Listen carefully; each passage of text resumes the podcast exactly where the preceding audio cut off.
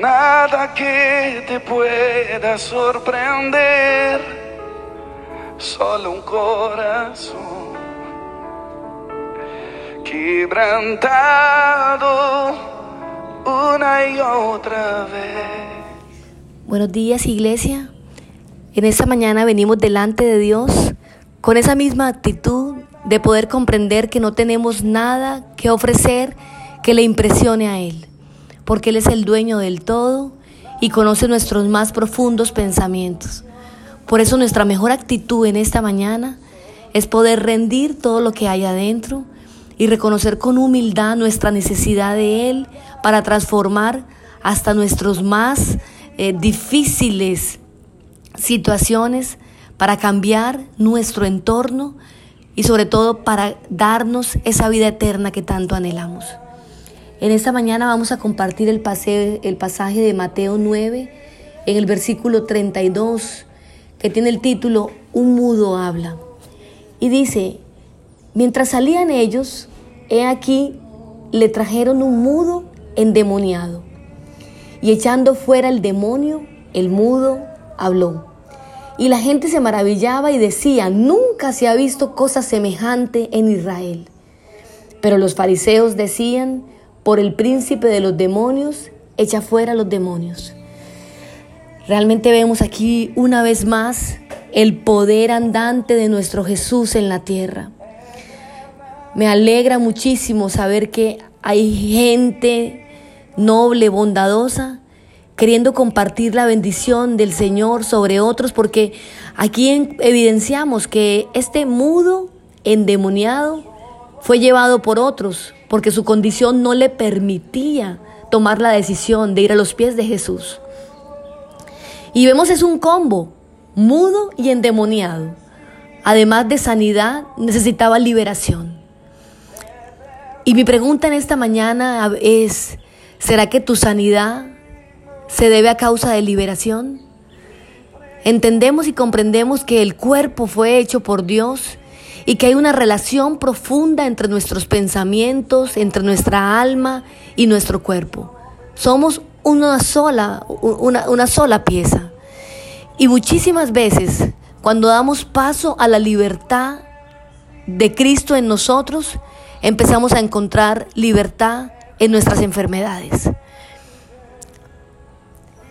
Va a sonar duro porque algunos están pensando, o sea que, que lo que tengo es a causa de, puede ser que estés con pensamientos antiguos, puede ser que no te cueste, puede ser que, que, que te cueste mucho perdonar, puede ser que te cuesta dejar atrás el pasado. O puede ser que tienes una dificultad para amar con un corazón libre. Hay gente que vive juzgándolo todo, hay gente que se siente el dueño absoluto de su vida y querer esa autonomía aferrada como sea, nos hace ver a veces como locos endemoniados. ¿Cuántos han visto a alguien tratando de hablar de él, yo, yo, yo? Parece un loco endemoniado. Y bueno, el pasaje de hoy nos habla de eso, de que Jesús lo primero que hizo fue echar afuera el demonio y luego el mudo recuperó el habla. En esta mañana venimos con humildad diciéndole al Señor, Señor, necesito ser liberado por ti, porque la palabra de Dios dice que el Señor eh, nos traerá libertad. Conoceréis la verdad y la verdad te hará libre. En esta mañana es el momento adecuado para que tú empieces a traer a memoria todas aquellas cosas que te pueden estar atando a una enfermedad o a una actitud en tu vida que no es buena. Dice que la palabra que la gente se maravillaba. ¿Cuántos de nosotros nos maravillamos con todas las cosas que hace el Señor? Por supuesto, el problema no es de reconocer su poder. El problema es nosotros dejarnos transformar. Porque a veces somos muy creyentes de labios. Qué bueno es mi Dios, qué poderoso es nuestro Señor. Creo en Él. Pero si creemos en Él, ¿por qué nos defendemos con nuestras propias Em, métodos. Si creemos en Él, porque no nos rendimos? Si creemos en Él, porque vivimos muertos del temor? Ahora con toda esta pandemia y los casos subiendo, me impresiona ver el, el pánico de la gente. No estoy diciendo que, que no seamos cuidadosos, pero lo he dicho en algunas enseñanzas.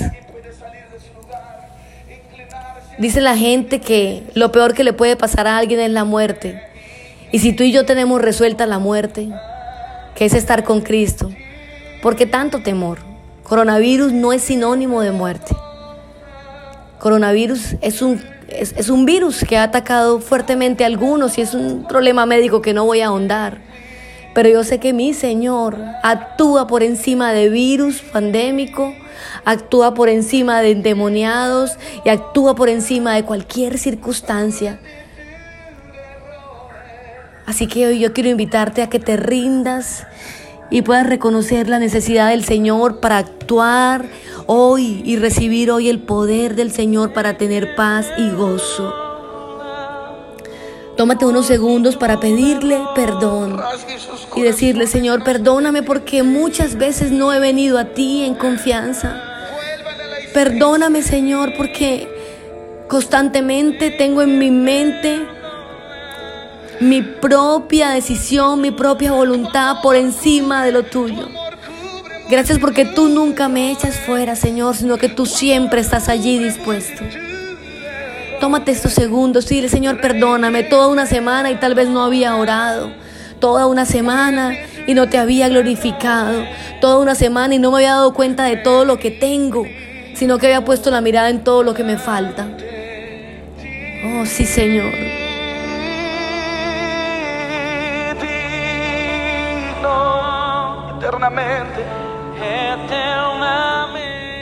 Para finalizar, quiero que reflexionemos en este último pasaje del versículo 34. Y dice, pero, siempre que yo veo en la Biblia la palabra pero, quiere decir esto funcionaba así, pero algo tropezó. Y dice, pero los fariseos decían, por el príncipe de los demonios, echa fuera los demonios.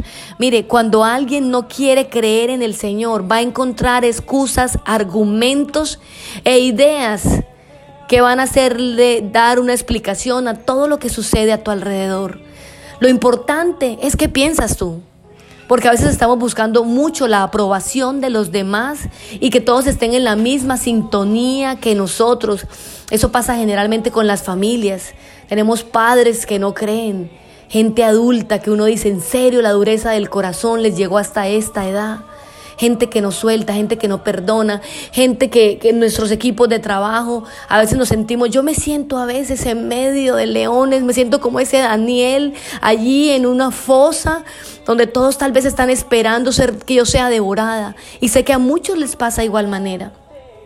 Entonces aquellos que no creen y no conocen al Señor que tú y yo tenemos, van a explicar todo lo, lo que está alrededor de acuerdo a lo que ellos viven. ¿Qué conocimiento tenían para decir que él, que por el príncipe de los demonios, se asociaban aún su poder a esto, a esto tan bajo? En esta mañana yo oro porque puedas entregar tu día, cierres tu semana sumergido en la presencia del Señor y que sea la oportunidad para orar por sanidad. Yo quiero en esta hora levantar mis manos por toda la iglesia que está padeciendo quebrantos de salud, aún enfermedades silenciosas u otras dolorosas, aún cosas que la gente está pensando, no, esto, esto no tiene remedio, con esta enfermedad me quedo hasta el final. Yo te voy a decir algo. El Dios que yo conozco puede cambiar tu vida en un segundo, oh Señor. Padre, gracias porque siento que tu presencia está sumergiendo nuestras vidas hoy. Y yo quiero orar porque nosotros seamos restaurados, que podamos dar testimonio de tu gloria, de tu libertad.